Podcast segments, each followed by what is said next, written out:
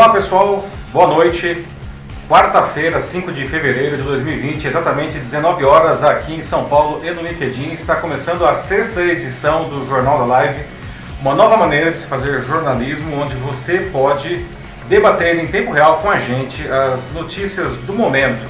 Eu sou Paulo Silvestre, consultor de mídia, cultura e transformação digital, e eu vou conduzir a nossa conversa aqui hoje. Como sempre, com a ajuda do grande Matheus Única Silvestre. E gente? Comentando as notícias e também moderando é, os comentários. Né? Para quem ainda não conhece o Jornal da Live, a gente já está na sexta edição e acontece uma vez por semana. Ele é um telejornal que traz algumas notícias que inclusive foram escolhidas por vocês, o próprio público escolhe a pauta do jornal. E você pode debater com a gente deixando os seus comentários aqui na, enfim, nos comentários do post da live no LinkedIn a, depois que o, a transmissão ela se encerra, o vídeo ele fica gravado para quem quiser assistir depois a qualquer momento. E a partir de amanhã, quinta-feira de manhã, portanto, o vídeo também fica disponível no YouTube tá? e no Facebook. E fica disponível também como podcast no meu canal O Macaco Elétrico, que está disponível no Spotify, no Deezer e no SoundCloud. Aliás, sigam o Macaco Elétrico nesses ah, canais, certo? Bom, hoje é sexta edição do Jornal da Live, portanto, e esses são os assuntos que nós vamos debater hoje, certo? Ah, o Reino Unido se divorciou da Europa, mas ele avançou no 5G, permitindo a entrada da chinesa Huawei com a sua tecnologia e infraestrutura no Reino Unido.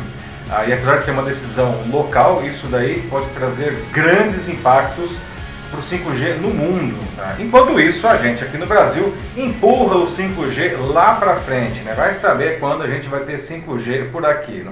Outro assunto, a própria Huawei ultrapassou em 2019 a Apple, a venda de smartphones. Hoje a Huawei já é a segunda maior vendedora de smartphones no mundo. Né?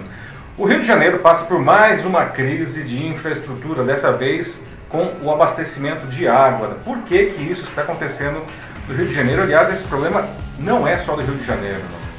A TV por assinatura perdeu no Brasil no ano passado quase 2 milhões de assinantes, não? ou 10% da sua base. Não? Por que será que isso está acontecendo? E o Oscar está chegando, né? em 2020, é, no domingo que vem, o Oscar 2020 acontece. Né? Vocês já têm as suas apostas, têm seus preferidos, estão torcendo por alguém? E vale dizer que tem aí indicado ao Oscar já querendo fazer uma polêmica, não? Muito bem. Então, estamos começando a sexta edição do Jornal da Live. Muito bem, Matheus. Vamos lá. Primeiro assunto de hoje, certo? Eu queria perguntar para vocês uma coisa, né? Você está satisfeito com o seu serviço de telefonia móvel, telefonia celular? Não? Apesar dos avanços, né, é difícil achar alguém que ache sua tele de estimação pelo menos muito boa, né, quer dizer, de perfeita. Né? Uma maneira de melhorar isso seria a adoção do 5G, que é a próxima geração de telefonia móvel, né? mas isso parece cada vez mais longe aqui no Brasil. Não? Bom, o que, que é o, o 5G? Né? O 5G não é só mais velocidade de telefonia celular, mas também é, não? Ah, hoje o, o, nós temos o, o 4G, né, que tem aí uma taxa mais ou menos, nominal pelo menos, de velocidade de, na casa de, de 3 GB. Não? Com o, o 5G a gente vai chegar a, a 21 GB, pelo menos em tese, não? ou seja, 4, 7 vezes o 4G, 500 vezes o 3G, não? que ainda tem rodando em alguns lugares. Aí, não? Só que o 5G ele faz mais coisas do que isso. Né? O 5G ele também permite que, que, você, que as empresas e as pessoas elas pendurem muito, muito mais equipamentos dentro de uma mesma rede, não? Assim, centenas de equipamentos pendurados dentro de uma mesma rede. Não? O sinal ele é mais estável também e permite algumas coisas como, por exemplo, priorizar ah, os serviços mais importantes. Imagina que numa empresa você tem diversos equipamentos ligados à internet com o 5G você pode dar mais banda para aqueles serviços que são considerados essenciais. Não? Ah, o 5G, portanto, é, não é só uma coisa incremental, não. ele é essencial para o desenvolvimento do país não, e da, de toda a sociedade, considerando que hoje tudo está ligado à internet. Não. É, o 5G ele é essencial, por exemplo, para a internet das coisas, que é uma coisa que nós falamos bastante, não é, ele vai ajudar muito outros avanços, por exemplo, na área de realidade virtual, realidade aumentada.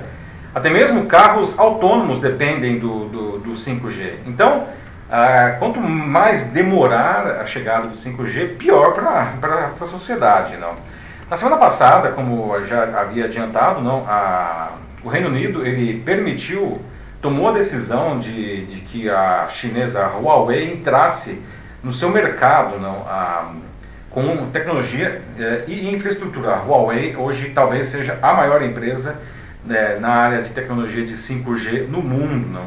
Ah, isso daí é, tem um grande impacto em, em todo mundo essa decisão doméstica do Reino Unido. Não Por que isso daí? Não? Porque, é, na verdade, o, o, o, governo americano, a administração Trump, ela está, tem, ela está, ela está pressionando o mundo inteiro, todos os seus aliados, pelo menos, a, a barrar a entrada do, da Huawei, com o argumento de que é, é a empresa está vinculada ao governo chinês para fazer espionagem a, a, dos cidadãos e das empresas, não? E coisa que a, a própria empresa evidentemente nega e o governo chinês diz que também isso é uma bobagem, não? Mas por trás disso daí, na verdade, não Está uma briga multibilionária, não, porque a, a empresa que, que vencer, digamos, essa guerra pelo 5G, a empresa e o próprio país, eles vão dominar o mercado tecnológico mundial, pelo menos pela próxima década, não. Isso aconteceu, por exemplo, quando o, com o 3G e o 4G. Né? O 3G ele era é, é, uma tecnologia europeia, então a Europa dominou a, a, questão da transmissão durante o 3G.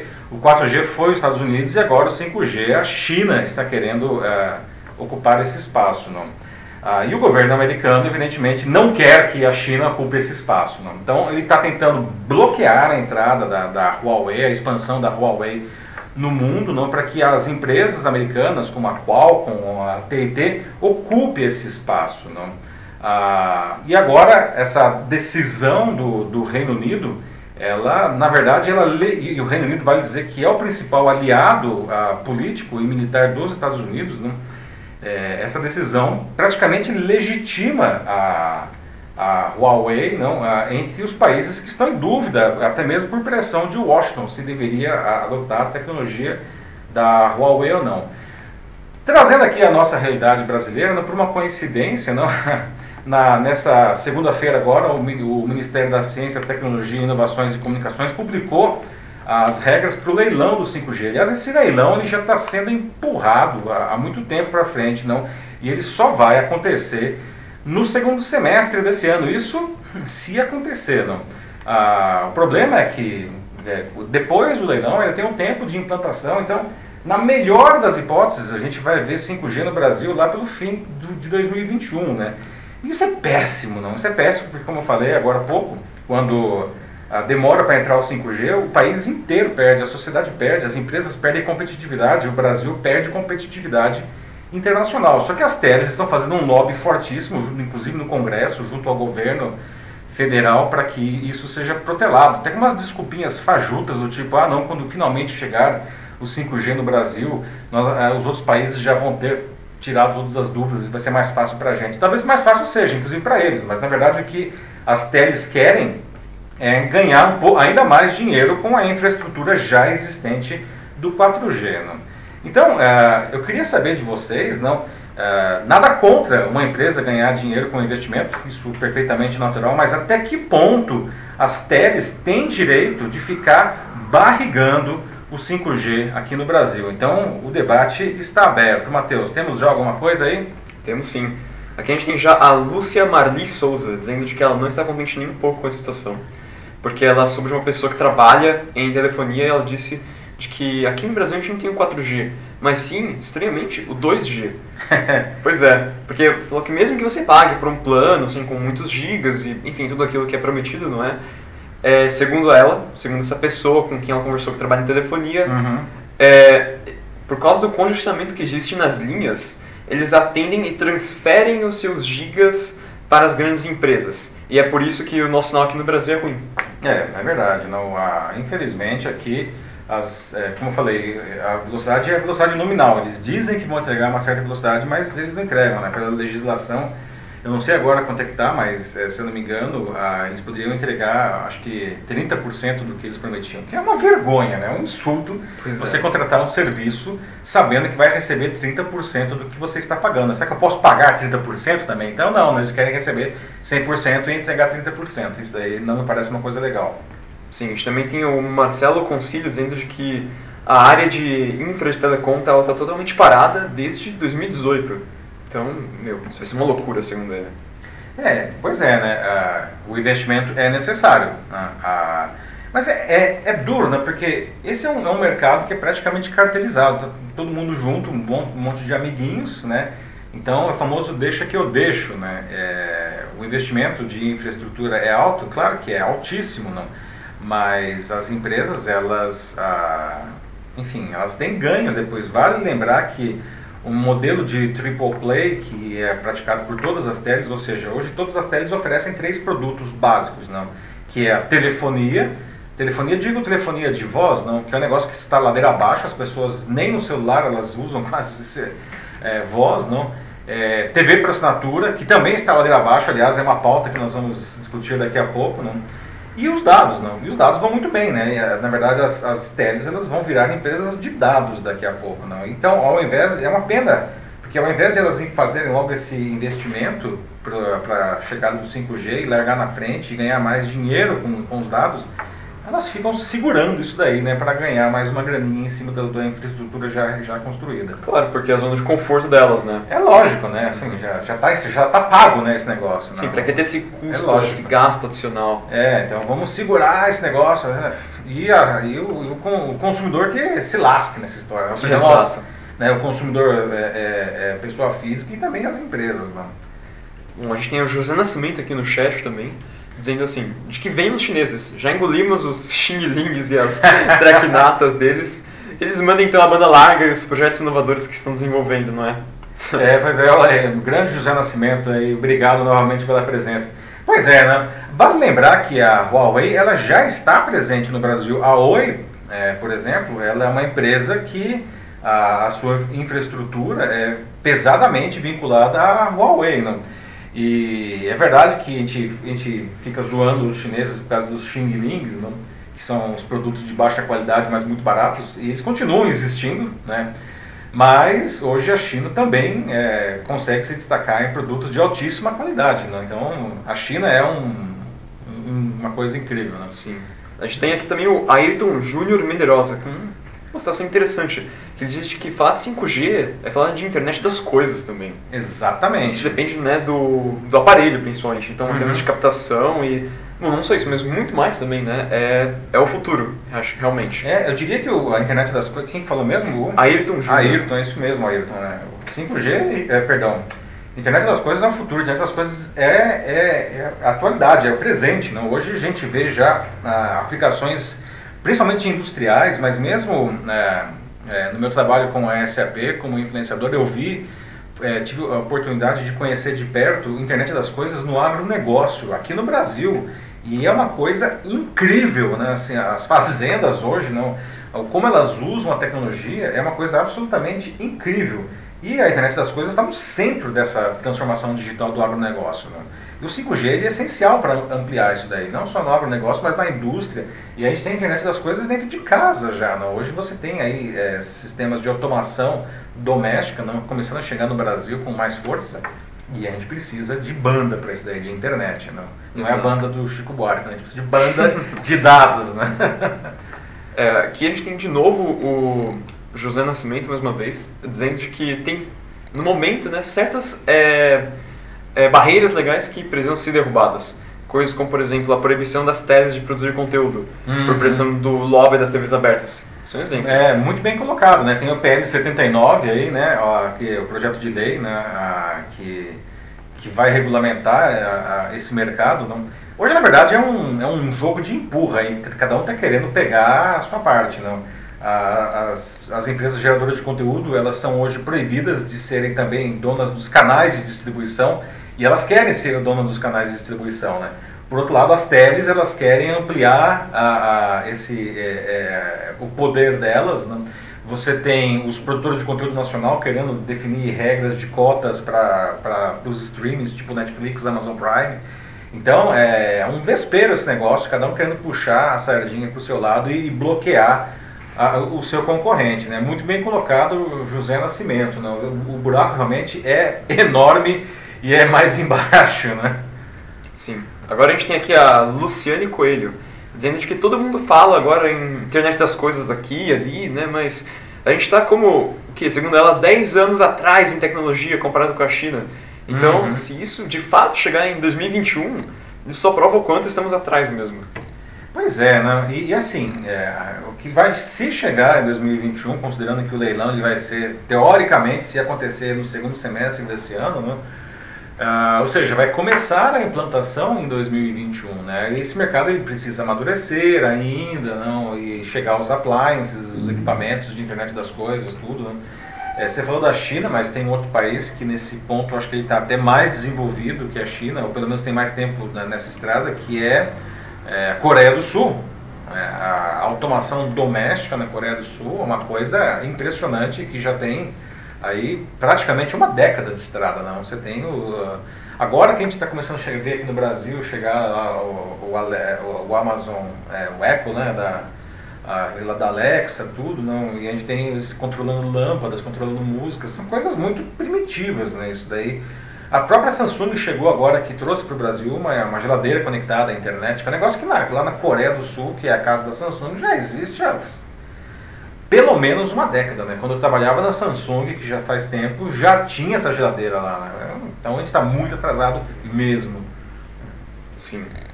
É, agora a gente tem aqui o Salvador Gama, mais uma vez, voltando aqui no chat. Olá, Salvador. Dizendo de que ele tinha visto alguma coisa sobre o 5G para as Olimpíadas de Tóquio. Uhum. Coisas como, sabe, é, diminuir distâncias, mas o que fazer para a internet diminuir as diferenças, os preconceitos ou seja, realmente, tem, a gente tem a internet das coisas, mas a gente também tem que pensar nos outros problemas. É isso que eu entendo desse comentário do Salvador.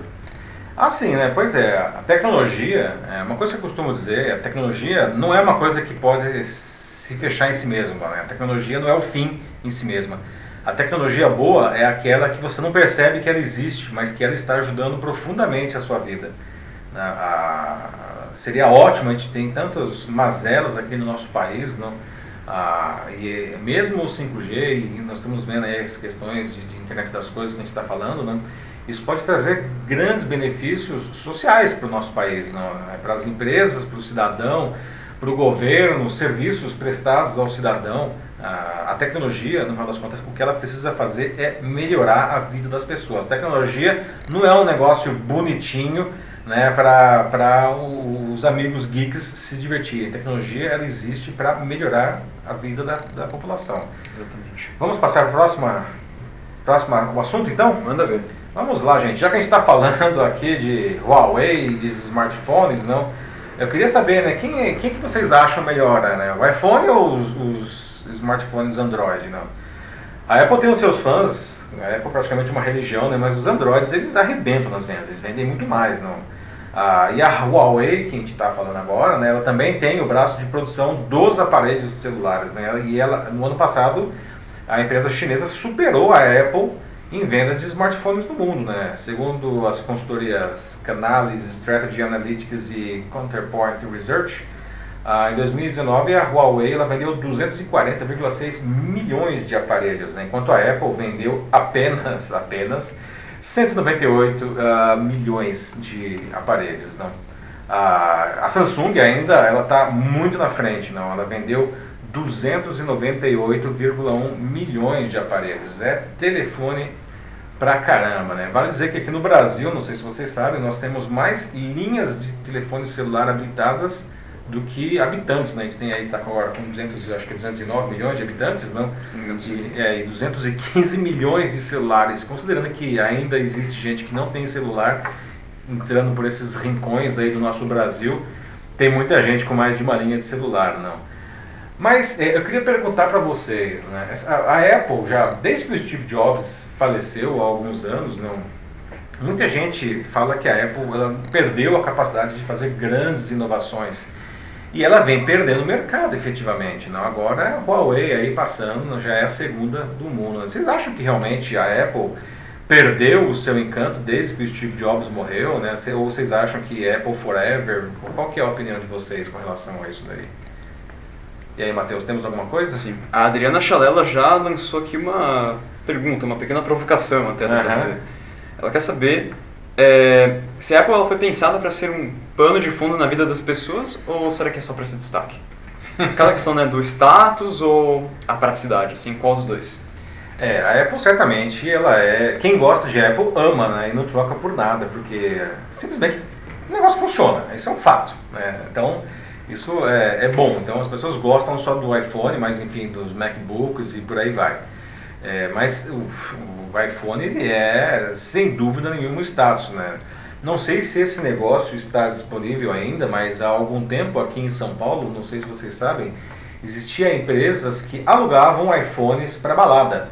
Então o pessoal não tinha grana para comprar o iPhone, mas queria ostentar na balada o seu iPhone, então alugava o iPhone para ir para balada lá e ficar com o iPhone de preferência dourado e grande, né, na orelha lá, para ficar ostentando, né.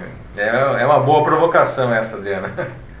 Sim. Agora a gente tem também, ainda um pouco nessa questão das preferências, a gente tem a Lúcia Marley Souza, mais uma vez, uhum. dizendo que ela foi uma das primeiras pessoas a ter o iPhone, assim, quando a Vivo trouxe aqui para o Brasil. E ela não gostou, porque travava o tempo inteiro, trazia uma série de complicações técnicas. Então ela hoje prefere Samsung, atualmente ela está usando o S10, uhum. que é o melhor do momento é da... o carro-chefe da Samsung, né? Exatamente. É, pois é, essa aí é, é uma grande briga aí, né? Os S, modelo, a linha S da Samsung com os iPhones, né? Salvador Gama diz de que ele acredita que a Apple perdeu o seu encanto com o Steve Jobs, que é algo que acho que muita gente compartilha, sinceramente. É. É, pois é, né? o Steve Jobs, ele tinha, além da genialidade da, da criação dos produtos, não, de, de, realmente conseguir identificar, antecipar os desejos do público, ele, ele tinha aquele seu jeito peculiar aí, né? Quem conhece um pouco melhor o Steve Jobs sabe que ele era exatamente uma flor de cacto, né? Mas é, ele fazia o negócio acontecer do ponto de vista. Ele, ele é o o grande mito do Customer Experience. Né? A Apple é o que é graças a ele, porque ele entregava o que as pessoas queriam, né? E, enfim, com o passamento do Steve Jobs, não, o Tim Cook é um cara legal, super bem intencionado, mas não consegue, né? O Tim Cook, para quem não sabe, é o CEO da Apple, que assumiu com a saída do Steve Jobs, né? É, segundo o Celso Marcos Alves, a Apple é um sistema proprietário. Para ele é o mesmo que veio em uma ditadura. é uma ditadura tecnológica. Né? É, e da moda também. É, pois é, né? a, a Apple é ame ou deixe, não? ou seja, se você gosta, né, é, abraça porque tudo vai ser ligado à Apple. Não? O Android é, mas fazendo uma comparação mais ou menos, né, o Android é como se fosse o Windows no mundo dos computadores, né? Você tinha o Mac OS dos Macintoshes, né? E o Windows para os PCs, né? Nos celulares, é, aliás, é uma briga muito interessante isso daí, no, do porque quando ah, o Bill Gates copiou o Mac OS, lá, nem chamava Mac OS, chamava System lá no começo, quando o Macintosh foi lançado em 84, o Steve Jobs espumou de ódio, não, porque ele tinha copiado o, o, o Mac OS. Não. Ah, e depois, quando o Google lançou o Android, o Steve Jobs espumou de novo de ódio, dizendo que o, que o Google tinha copiado o iOS, que é o sistema operacional do iPhone. Não. Mas o fato é que ah, tanto um como o outro, a Apple se torna um produto é, de desejo aspiracional que um, apenas um grupo de pessoas é, tem acesso né, e o resto pega a outra versão, que no final das contas acaba vendendo muito mais. Não? Mas é um, não deixa de ser um posicionamento é, da empresa isso daí. Não? Sim. A gente tem algumas pessoas aqui a favor da Apple agora. Uhum. A gente tem o Cabreira dizendo que os softwares da Apple são mais seguros e a gente também tem o Moisés Rosa dizendo que é sensacional quando se fala em experiência do cliente, né? E a Apple é sempre colocada como um exemplo. Uhum. Acaba sendo referência nisso. É inevitável, né? Eu dou um dos cursos que eu dou, bom, enfim, eu dou aulas no, no Mackenzie, na PUC, na Metodista, SPM, e tem sempre cursos de Customer Experience na, na oferta aí, né? A Apple é, sem dúvida nenhuma, a grande estrela de Customer Experience. Não só por causa dos produtos incríveis, mas porque ela realmente a, a entrega uma experiência superior para o seu cliente. Quando diz experiência, não é só o produto, experiência é todo tipo de relacionamento que a pessoa tem com a marca. Né? E a Apple, ela nada de braçada, não tem, chega a ser quase um exemplo óbvio ululante, um exemplo, um exemplo redundante, mas os caras mandam bem pra caramba, não tem jeito, né? A grande discussão é se eles estão perdendo isso daí, né? Espero que não, porque realmente é, é, eles ensinam muito para o mercado desse, desse, jeito, né? Sim. Mais uma aí ou já passamos para o próximo? Bom, como Moisés disse, né? Ele ama os iPhones, ele está no segundo dele, uhum. mas claro, acabamos virando reféns. É, pois é, né? mas assim, não tem absolutamente nada de errado de jeito nenhum em amar iPhone, muito pelo contrário. Tá? Claro que não. É uma questão de escolha pessoal sim, aí, né? Vamos passar para o próximo, então? Meus amigos cariocas, né? aliás, Salvador Gama, né? essa pauta foi você que sugeriu. Né? O que, que vocês estão fazendo para enfrentar a crise de abastecimento de água? Né? Desde o ano passado, o Rio tem enfrentado aí uma, uma entrega de água com, com gosto de terra, né? o cheiro forte por causa da. já ficou famosa a substância geosmina né, que é produzida, está sendo produzida na água por causa do excesso de álcool. O pessoal fala, ah, nossa, mas isso não faz mal à saúde. Não faz mal à saúde, mas a água está horrorosa. Né? E pessoal aí, mesmo quem não é do Rio, deve ter visto ontem no noticiário, não, a crise, o abastecimento foi suspenso, porque agora, além da geosmina, ontem lá o, a, a, água que chegava no, lá na, na, na, estação de tratamento do reservatório de Iguandu, que é o que abastece a cidade, não, estava cheia de detergente. O negócio, segundo a, a própria SEDAIA, nunca aconteceu antes, né? E aí eles tiveram que interromper por horas não, a, a, tratamento, a, perdão, bom, o tratamento e também o fornecimento de água para a cidade. Não? Já reativar, já ontem mesmo eles reiniciaram a, a, entrega, mas, por exemplo, nas partes mais altas da cidade, a expectativa é que demore 72 horas para que a água volte. Não? Por que, por que, que um negócio desse acontece? Não? É, essa questão da água não, é só mais um uh, problema de infraestrutura. Não? E isso não é uma exclusividade do Rio de Janeiro. Não? Isso daí a gente vê em todas, todo tipo de cidade no Brasil, mesmo em cidades pequenas, não? em todas as regiões. Quem aqui vai para cidades do litoral aqui de São Paulo na, em temporada, tipo carnaval ou fim de ano principalmente, a cidade ela entra em colapso, não? Ah, porque a infraestrutura dela não é capaz de lidar com. Tudo bem que é um caso absolutamente extremo. Né? Você pega uma cidade como Ubatuba, que tem 30 mil habitantes, né, que é a população realmente da cidade, e na época do fim do ano passa para 400 mil habitantes. Haja infraestrutura maleável para isso. Né? Mas tirando essas questões que são picos, mas a cidade ela precisaria estar preparada para isso, porque isso sempre acontece né? A gente sabe que isso vai acontecer. Mas imagine cidades como Rio de Janeiro ou São Paulo. Nós tivemos aqui em São Paulo há alguns anos, vocês devem se lembrar, uma crise hídrica absurda, não? Assim, simplesmente acabou a água da cidade. Não era nem questão de geosmina ou de detergente. Não tinha água. Não? Por que, que isso acontece e o que, que a gente pode fazer para resolver, afinal de contas, um problema desse tão grave? Não? Temos algo aí, Marcos?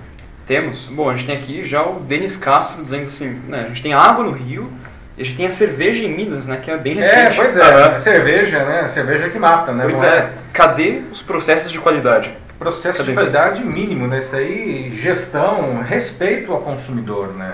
O, o Denis trouxe aí, aliás, Denis, bem-vindo aí de novo ao Jornal da Live, né? Ah, isso é, é, uma, é uma, antes de mais nada, né? isso daí é uma questão de respeito com o consumidor. Nós somos consumidores, tanto da cerveja, quanto da SEDAI, quanto da Sabesp, ou seja lá o que for. Não. Ah, inadmissível o negócio dele, não? desse daí. Não.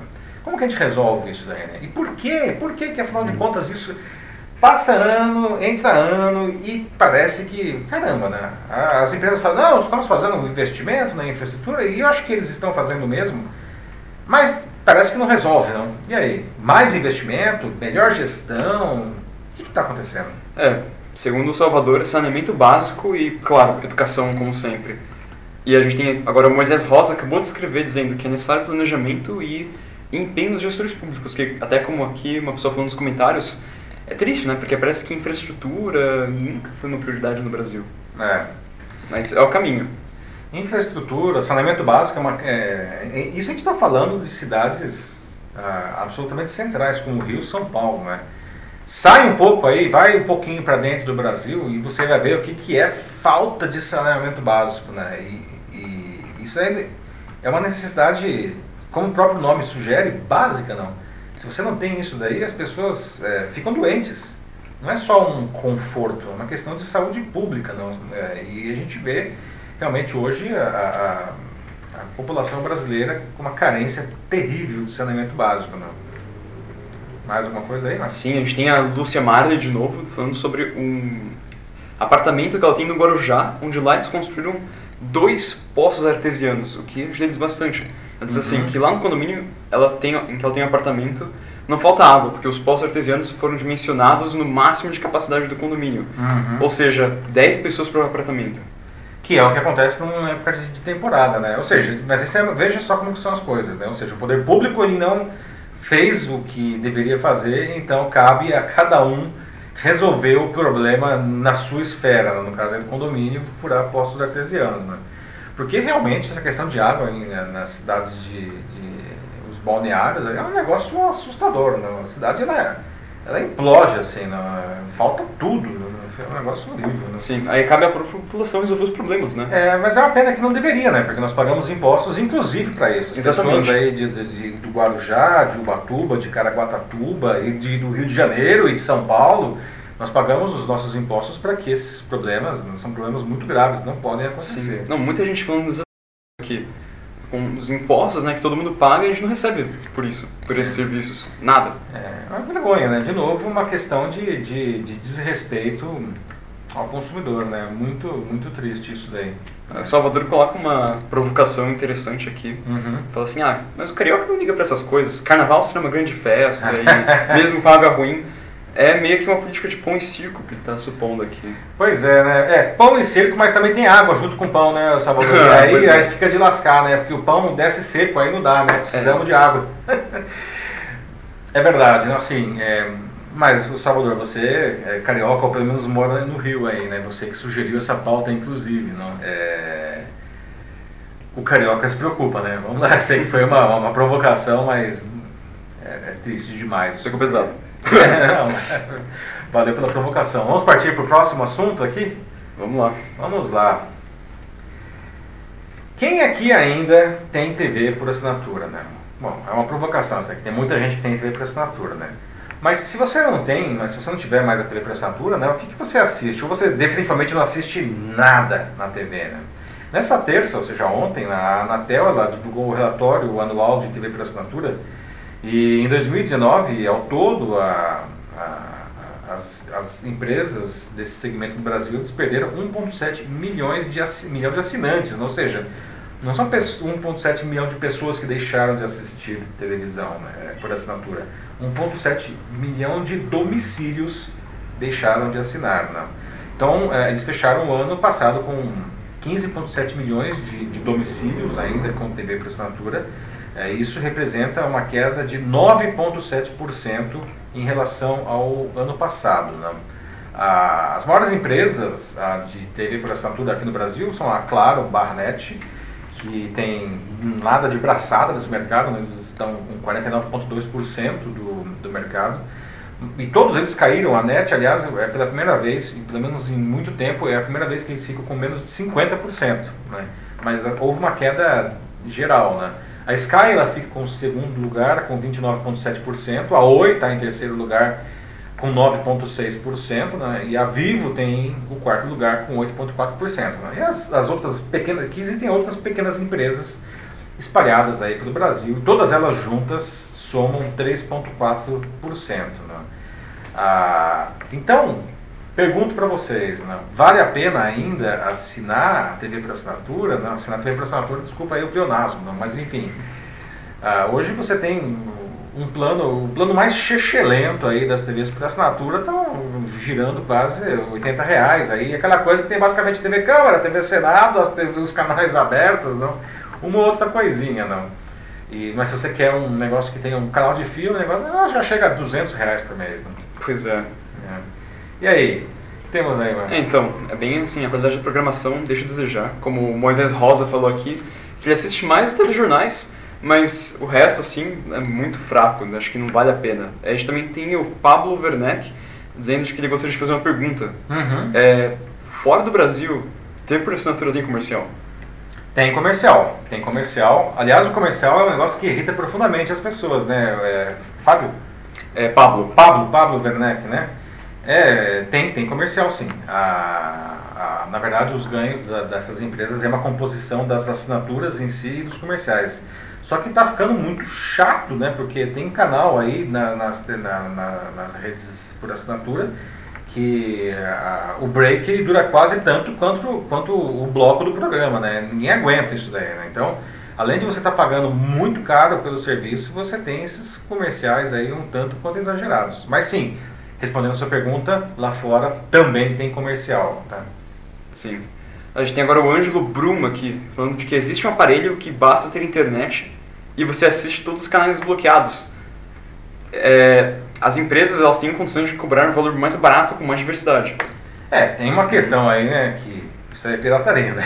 É, basicamente. É, esses, essas caixinhas aí, não, isso daí na verdade o cara ele sequestra o sinal normalmente do satélite e distribui ah, esse, esse sinal sequestrado pela internet, né? Então é barato porque o cara na verdade não tem quase custo, né? Tem, muito bem, tem o custo dele de distribuição, mas ele não tem os custos de, enfim, dos royalties para dizer o mínimo, né?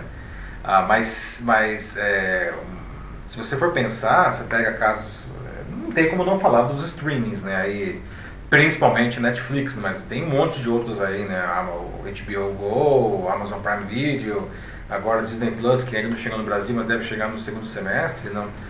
Você pega, enfim, canal, um serviço como a Netflix, aí que custa pouco mais de 30 reais, né, para ter é, acesso ilimitado, é, on demand, etc, etc, etc, né, ah, com um, um monte de, de produções próprias indo ganhar, ganhar o Oscar aí na semana, no domingo, aliás a gente vai até falar disso daqui a pouco, né, e custa 30 reais, né, então que o pessoal fala, meu, vou abandonar esses canais aí, que, ah, nossa, TV por assinatura tem 200 canais, tá, tem 200 canais, Sim. mas eu assisto 5. Não, e não só isso, mas também, para você conseguir essas TVs por assinatura, né, tem os combos, que é como o Cabreiro tá falando aqui.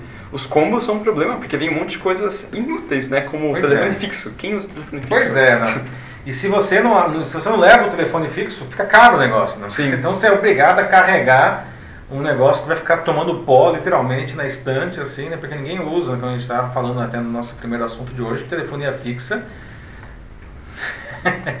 Está arrumando assim para o mesmo lugar onde está o Tiranossauro Rex, assim, não.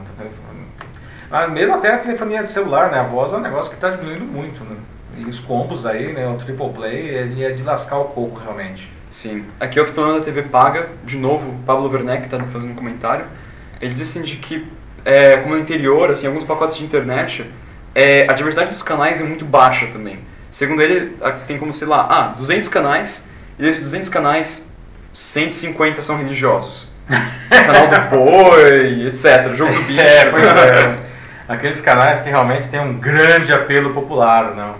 Ah, pois é, é, isso é que é pior, né? Você paga por 200 canais, mas desses 200 canais, é, 50 são efetivamente úteis e desses úteis você acaba se interessando pelo seu próprio gosto por 10, né? Então você não tem 200 canais, você tem 10 canais. Né? Então aí fica difícil, né? Sim, pois é. Mais alguma coisa, Mike? Ah, o Moisés pergunta aqui, falando em canal fechado, é... qual a sua expectativa sobre a CNN no Brasil? É, boa pergunta, Moisés. É, Moisés. Moisés, sim. boa pergunta, né? A expectativa é alta, né? A, a CNN chega aí com muita força, né, contratando um monte de jornalistas, tirando, inclusive jornalistas da Globo, aí, alguns nomes conhecidos da Globo. Pois é. Ah, mas ainda é uma expectativa, né? A gente quer saber o que, que vai acontecer, qual vai ser o, ali, principalmente, acho que a grande questão associada à CNN Brasil é qual que vai ser a sua linha editorial, né? Ela vai ser realmente uma uma TV independente, ela vai ser uma TV que vai a, a fiscalizar o governo, como se espera de uma rede de notícias, como aliás a própria CNN americana faz, não, ela é uma empresa que fiscaliza fortemente o governo, ah, e essa é uma das funções do jornalismo. Né? O jornalismo não tem a função de. Não estou falando que ele tem que bater no governo, mas ele tem que fiscalizar. Então, se o governo faz um negócio de errado, tem que mostrar.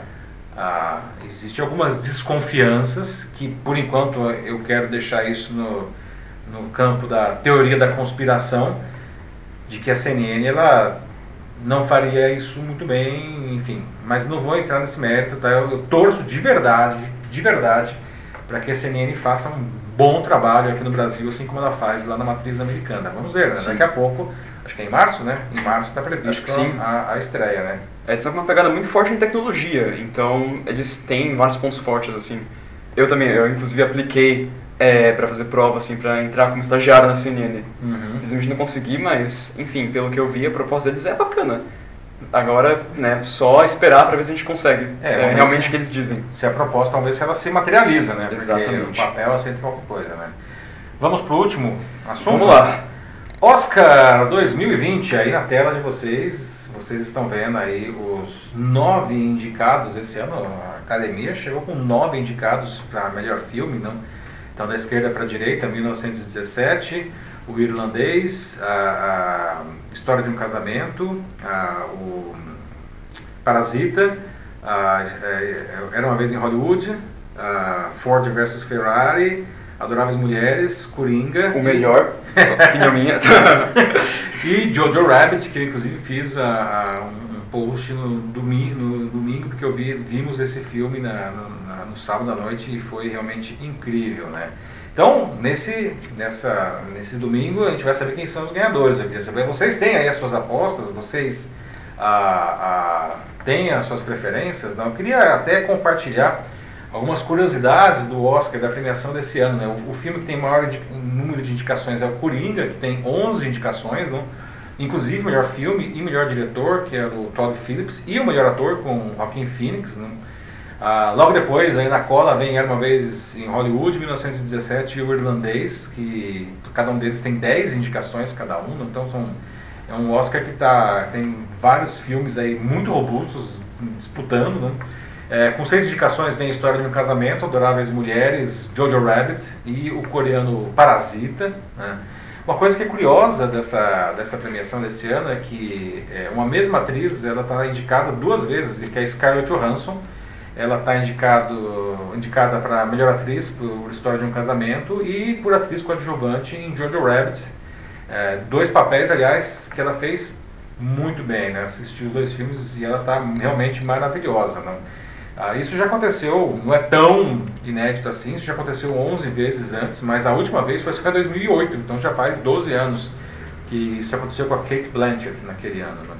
Temos um brasileiro indicado, aí, o Democracia em Vertigem, indicado para melhor documentário, que mostra, enfim, o processo de a ascensão e queda do, do, do PT e a ascensão da direita, está indicado para melhor documentário, não deve ganhar, porque, pelo menos na bolsa de apostas, quem deve ganhar é o, a indústria americana lá, do, do casal Obama. Né? Ah, temos uma coisa que tangencia o Brasil, aí, o Dois Papas, aliás, belíssimo filme, que também está indicado para melhor filme.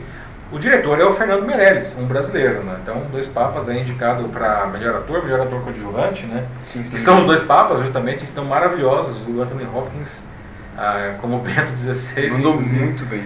É, né, e o Fernando Meirelles, infelizmente, não foi indicado para diretor, mas né, temos aí o filme de um diretor brasileiro. E o Parasita, né, que é o 11 filme estrangeiro a ser indicado na categoria de melhor filme. Né? Vamos ver aí se ganha. Né? O, o Denis Castro, não sei se ele está ainda acompanhando a gente, ele ah, fala muito do Parasita ser. Sim, tá falando aqui, todo mundo tem que ver Parasita, tem edição espetacular. Roteiro original é fantástico, tem o fanboy do Parasita aqui. É, não. Se depender é. dele, Parasita vence. é, e fala bastante do Parasita, né? Mas, aliás, por falar em falar, né, o, o Matheus, né, tem aí um indicado que já está ah, provocando uma certa polêmica, né? Que é o Joaquin é. Phoenix, que é franco candidato a ganhar o Oscar de melhor ator pelo seu, pela sua atuação sobrenatural como Coringa, não? É, mas ele já, aliás, ele ganhou incríveis 17 prêmios já por essa atuação, né? Basicamente todos até agora. Tudo, né? Tudo. Ele ganhou o Globo de Ouro, ganhou o BAFTA agora no domingo passado. Sim, todos os prêmios que ele concorreu com o Coringa ele ganhou. Então ele deve ganhar o Oscar. Né? Mas ele já chegou aí no BAFTA, inclusive agora, né? O que, que ele falou no, no, BAFTA? Pois é, assim, porque no Oscar a gente tem sempre esse papo de diversidade, ou melhor, a falta dela, não é? Nessas premiações, como principalmente o Oscar. E o que ele trouxe dessa vez no BAFTA agora no domingo, foi quando ele subiu, ele recebeu a premiação uma cara meio emburrada, aparentemente. e ele foi lá e mandou a real. Disse assim que é, ele era parte do problema. Porque, segundo ele, a Hollywood tem esse sistema, né, esse racismo sistêmico nas premiações dela. Então, assim, é uma coisa que a gente não pode mais dar as costas para isso, assim. E ele, sendo um homem branco, né, que ganhou tudo até agora, ele mesmo diz que ele é parte do problema. E ele mesmo, como homem branco e vencedor dos 17 prêmios até agora, ele fala, nossa, tem muitas pessoas de cor, assim, que fazem trabalho incrível e não são reconhecidos, não recebem a atenção que merecem. É, esse ano, né, né, as indicações de melhor ator, melhor atriz, não, não tem nenhum negro, não, são todos brancos e muitos deles loiros. É. Mas enfim, pessoal, vocês acham que, enfim, essa, essa crítica do Joaquim Phoenix faz sentido? O que vocês acham com relação a isso daí? Quais são as suas apostas para os vencedores do Oscar esse ano? Olha, enquanto o pessoal decide sobre a opinião deles em relação ao Joaquim Phoenix, a gente tem aqui as apostas. E, claro, Denis Castro com Parasita, para variar. é, a gente tem muitos falando Coringa. Salvador da Gama diz Coringa. Celso Marcos Alves, Coringa. É, quem mais? Alguém aqui falou Dois Papas. Se não me engano foi o... É, aqui, o Pablo Werneck, Dois Papas. Uhum. Parece que o Papa do filme aqui é o verdadeiro. Bizarro. A Lúcia Marli também, Dois Papas aqui. Belíssimo filme, realmente, né? Sim. O Moisés Rosa está falando muito bem aqui do Joaquim Phoenix, falando de que ele viu a entrevista do, no final de semana do, é, com o Joaquim Phoenix sobre o Coringa, né? E o processo dele para entrar no personagem, falando de como foi algo é, incrível mesmo. 23 ele, quilos. Sim, né? não, ele realmente vestiu a, essa camiseta, como aqui o próprio Moisés disse. É, esse filme Coringa é o Coringa, né? Ah, piada ruim. Maria Ângela de Camargo, diz 1917. É, o 1917 uhum. ainda não tivemos oportunidade de ver, mas veremos no sábado, para quando chegar a hora do Oscar, a gente já vai ter visto aí. É, acho que é, a gente, perdemos o Ford versus Ferrari também. Né? É, verdade. É, mas os outros assistimos, né? A gente, e aliás, né, né Matheus, esse ano, cá entre nós, eu acho que o Oscar está com uma leva excelente, não? Todos os Sim, filmes que não, foram indicados aí, muito bom. É, eu acho que qualquer um que ganhe é, não seria injusto, tá? Todos eles muito bons mesmo. Isso vale para filme também, mais diretoras, atores, enfim, tá ótimo, né? Uma, uma safra 2019, uma safra excelente de filmes. Pois é. A gente tem Paulo Werneck aqui dizendo, ah, não tem negros, mas também não tem anões, nem japoneses, nem albinos. Ou seja, é, o que ele está dizendo aqui é que talvez esse grito por diversidade às vezes acaba por sair como um pouco exagerado, uhum. mas que o que é compreensível, mas eu acho assim que, claro, às vezes realmente eles forçam muito a barra assim com o discurso de diversidade. Mas nesse caso, assim, tipo, como que o Joaquim Phoenix falou, eu acho que é algo que sim tem que ser dito, porque é algo que de fato existe. Assim, tem. É. Então eu acho bom que isso tenha, é, seja em evidência. Claro, não é, sei, tipo... Eu acho que assim, é, concordo com é, que deveria, a diversidade, quando a gente fala de diversidade, deveria ser diversidade como um todo, né? E diversidade não é só diversidade racial, é diversidade de gênero, é diversidade de credo, assim, tudo uhum. é diversidade. Gente trabalha isso muito nas empresas, né? Eu entendo que talvez é, não tenham esses outros grupos, até por uma questão estatística, de nós não termos tantos atores, né? É, albinos ou anões aí, só para ficar nos exemplos do, do, do Pablo, né? Mas tem muito negro, né? tem muito ator negro ah, e realmente muitos deles fazendo papéis excelentes esse ano de 2019 mesmo, né? Sim, a gente tem o... Então eu acho que a, a diversidade, sim, claro, deveria ser para todos, né? Mas estatisticamente falando, pelo menos, não, ah, os negros eles deveriam estar mais bem representados, né? Concorda aí? Sim. É, ele diz, termina finalizando de que o bom do Oscar é ter propostas novas, que não sejam só filmes de super-heróis. É, pois é, né? Mas é curioso observar que o Coringa, ele é um filme de quase super-herói, né? Porque, na verdade, o super-herói da, da história aí não apareceu, que é o Batman, né? É, e eles, eles recriaram, assim, um, um filme incrível, né? Belíssimo. A minha torcida, se me permite aqui dizer, né? Tô perguntando para todo mundo, vou falar a minha, né? Minha torcida é pro Coringa. Pelo menos, aí eu não vi ainda 1917, mas eu, eu volto a achar que o Coringa merece né? Seria, acho que, um caso inédito de um filme de super-herói, ainda que o super-herói não tenha aparecido, né? de levar o Oscar de melhor filme. Né? E assim, melhor ator, se o Joaquin Phoenix não ganhar, aí E aí, não, aí é marmelada. é, minha opinião é Coringa também para o melhor filme, mas, assim, eu acho que quem deve levar é 1917 também. Bom, não vi, mas é. tá vindo com é, um ibope A bolsa de apostas é muito boa. E vale dizer que o 1917 levou agora o BAFTA, né? BAFTA que é o Oscar é, britânico, né? Sim. Ah, é, o, o, tema do, do 1917 é um tema que agrada muito a esse tipo de premiação, né? Que é um guerra, né? no caso aí para quem não sabe é um filme sobre a Primeira Guerra Mundial. É, vamos ver, né? Vamos ver. Sim, exatamente. É. Mais algum evento para encerrar, Mate? Ah, bom, a gente tem o, o Albérico B, dizendo que o irlandês estava entre os dois grandes poderosos dominadores. Uhum. E o manejo é de sobremaneira crucial para a sobrevivência de sua família. É. Pois é. E a gente está falando do, do, irlandês, não, uma coisa que eu acho que vale mencionar aqui não, é, é, a ascensão da Netflix, que o ano passado já levou o melhor filme, né, com Roma. Ah, e hoje, é, é nessa, nessa edição, é, é, é um estúdio que tem mais, mais estatuetas indicadas na Netflix, que o ano passado, inclusive, sofreu aí uma, uma perseguição do Steven Spielberg, que queria tirar a Netflix, dizendo que a Netflix não poderia continuar concorrendo no Oscar, que ela deveria se, se contentar com o Emmy. Não?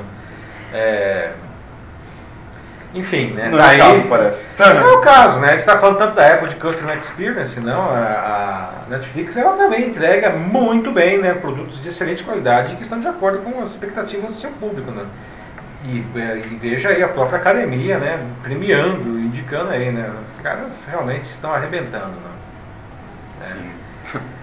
Muito bem, meus amigos, então chegamos ao final de mais uma edição do Jornal da Live, a sexta edição, né? hoje quarta-feira, 5 de fevereiro de 2020, agora 8h21. Quero agradecer a presença de todos vocês, agradecer também a presença aqui do Matheus, que sempre nos ajuda com os comentários. Né?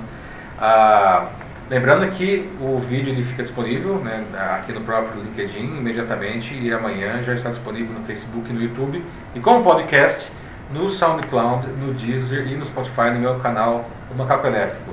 A semana que vem temos outra, vocês podem já deixar sugestões de assuntos para que a gente possa discutir. É sempre um prazer. Um fraternal abraço para vocês. Tchau, tchau. Falou, pessoal. Boa noite.